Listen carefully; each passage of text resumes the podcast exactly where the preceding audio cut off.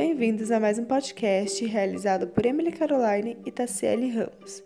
Nesse podcast, vamos apresentar orientações para aplicar os princípios de duas escolas helenísticas nos dias atuais.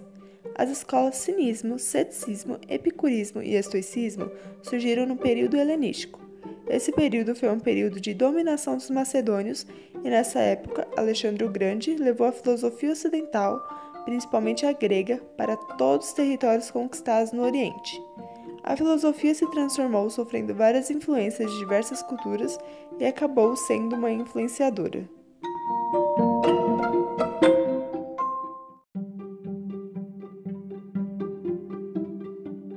A preocupação da filosofia helenística, que liga as suas quatro escolas, é a busca pela ataraxia, no caso, a paz de espírito.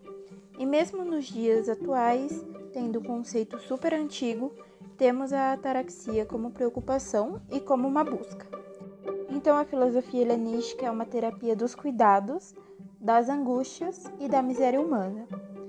Mesmo sendo uma diferente filosofia e escolas, elas carregam certa herança socrática, pelo fato de admitir que os homens estão submersos na miséria, na angústia e no mal porque estão na ignorância.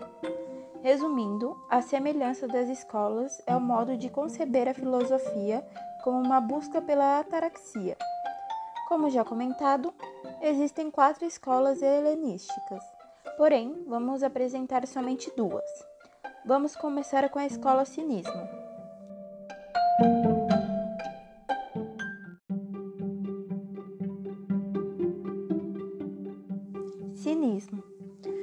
Termo grego kinos significa cão, e por sua vez, o termo quínicos significa viver como um cão, que originou a palavra cinismo.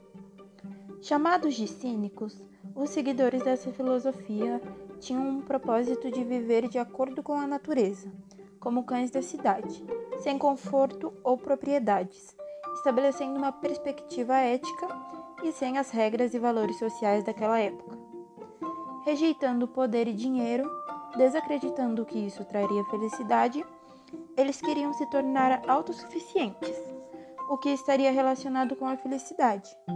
Seu modo de vida era de repúdio para um grego, pois se assemelhariam com animais. O cinismo levava consigo a filosofia de Sócrates, qual o homem deve procurar a si e desprezar os bens materiais. O cinismo levava consigo a filosofia de Sócrates, qual o homem deve procurar a si e desprezar os bens materiais. Os cínicos eram chamados de cães, pois Antístenes disseminava seu conhecimento para notói atenienses, pessoas que não tinham cidadania ateniense. O templo, qual ele usava para ensinar, era chamado de sinosargo, do termo sinosarges, que significa alimento de cão ou cão rápido. Os filósofos cínicos andavam descalços, com uma manta cobrindo o corpo. Os cínicos gregos e romanos tinham como intuito alcançar a felicidade, negligenciando tudo o que os impedissem. A felicidade dependia somente de seu eu interior, distantes da preocupação sendo a chave para a libertação do sofrimento. Mas quem foi Antístenes? Antístenes foi um discípulo do sofista Gorgias, mas teria se encantado pelo modo como Sócrates vivia e posteriormente virou um discípulo de tal. Ao se afastar dos costumes valorizados e desenvolvendo seu pensamento, tornou-se o primeiro a definir o cinismo. Após a Antístenes, Diógenes de Sinope, o pensador mais destacado da filosofia cínica, levou ao extremo o cinismo, ficando conhecido como Sócrates demente ou Sócrates louco, já que ele questionava os valores sociais e vivia de acordo com o que acreditava. Não se sabe se Diógenes foi discípulo de Antístenes, mas suas críticas incentivaram o desprezo pelos costumes e indiferença com os hábitos das pessoas que se achavam sábias naquela época. Adotou também o hábito de observar animais para aprender com eles. Começou a viver nas ruas e comer com as mãos. O modo de vida dos cínicos influenciou pessoas no início do Império Romano. Algumas pessoas tentaram imitar Diógenes, mas não tiveram motivação. Ainda na Grécia Antiga, o costume antissocial dos cínicos provocou muitas críticas, principalmente a Diógenes.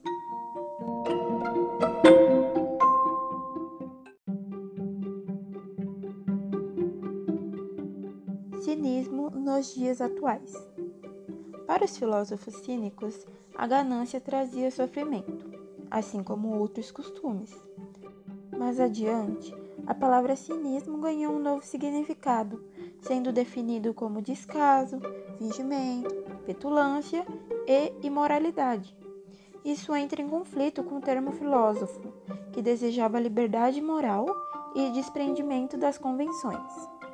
No mundo atual, o que mais se assemelha aos conceitos cínicos são os hippies, que constituíram um movimento contra a cultura na década de 60. Os hippies não se importavam muito com a aparência, apesar de não utilizarem somente uma manta como cínicos. Eles também tinham uma visão muito crítica do mundo, contestando o capitalismo. Os cínicos se afastavam da civilização, o que era uma escolha para o seu estilo de vida. Hoje em dia, mendigos vivem em uma condição similar, mas nesse caso, se trata de uma fatalidade da horrível sociedade moderna e não uma escolha.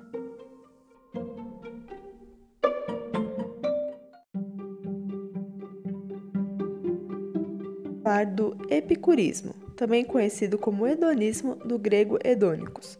Foi criado por Epicuro de Samos no século IV a.C. Esse sistema filosófico defende a procura dos prazeres moderados para atingir o estado de tranquilidade e de libertação do medo, com a ausência do sofrimento corporal.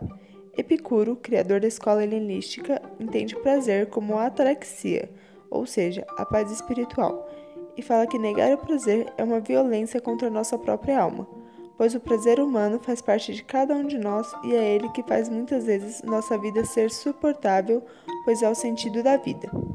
Basicamente, se você souber apreciar o mínimo equilibradamente que te traga prazer, você consegue atingir a ataraxia, pois para Epicuro, o prazer está nas coisas mais simples da vida. Além dessa defesa, ele defende que sempre temos que ter no nosso dia um momento de reflexão filosófica que a gente pare para pensar sobre a gente mesmo e sobre a vida. Essa escola adotou o espírito popular e missionário de Sócrates, dirigindo-se a todos os homens, mulheres, ricos ou pobres, escravos ou livres. Qualquer um que adote o seu modo de vida será considerado filósofo, mesmo que não desenvolva, por escrito oralmente, um discurso filosófico. Mesmo que os princípios dessa escola filosófica sejam antigos, muitos de nós praticam diariamente ou deveriam praticar cada um deles. Essa escola defende que a busca pela paz espiritual, ou seja, a ataraxia, é de suma importância e para conseguir atingir ela, devemos aproveitar as coisas simples da vida que nos dão prazer com moderação. Por exemplo, cultivar amizade, pois com base nessa filosofia, a amizade traz uma grande felicidade para as pessoas porque a convivência pode ocasionar uma troca saudável de pensamentos e opiniões. Comer o que você quer moderadamente, dar risada, ser gentil com os outros e justos em suas atitudes e pensamentos, perder os medos, principalmente da morte, pois esse medo é algo que nos traz preocupação extrema do futuro, e é como é defendido por essa filosofia.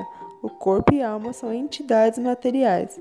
Não existem sensações boas ou más depois da morte. Assim, o temor da morte não é necessário. Porém, tudo tem que ser com moderação. Se cada desejo for feito com excesso, vai nos causar perturbações constantes, dificultando o encontro à ataraxia. Por exemplo, devemos comer bem o que queremos, mas tudo em excesso faz mal. Devemos fazer amizade, mas viver para agradar os outros e ser amigo de todos não é bom. Resumidamente, devemos enfrentar nossos medos necessários, dar mais valor as coisas simples e se desapegar dos excessos, e desse jeito chegaremos à atraxia. Espero que tenha entendido e gostado do nosso podcast. Até a próxima vez.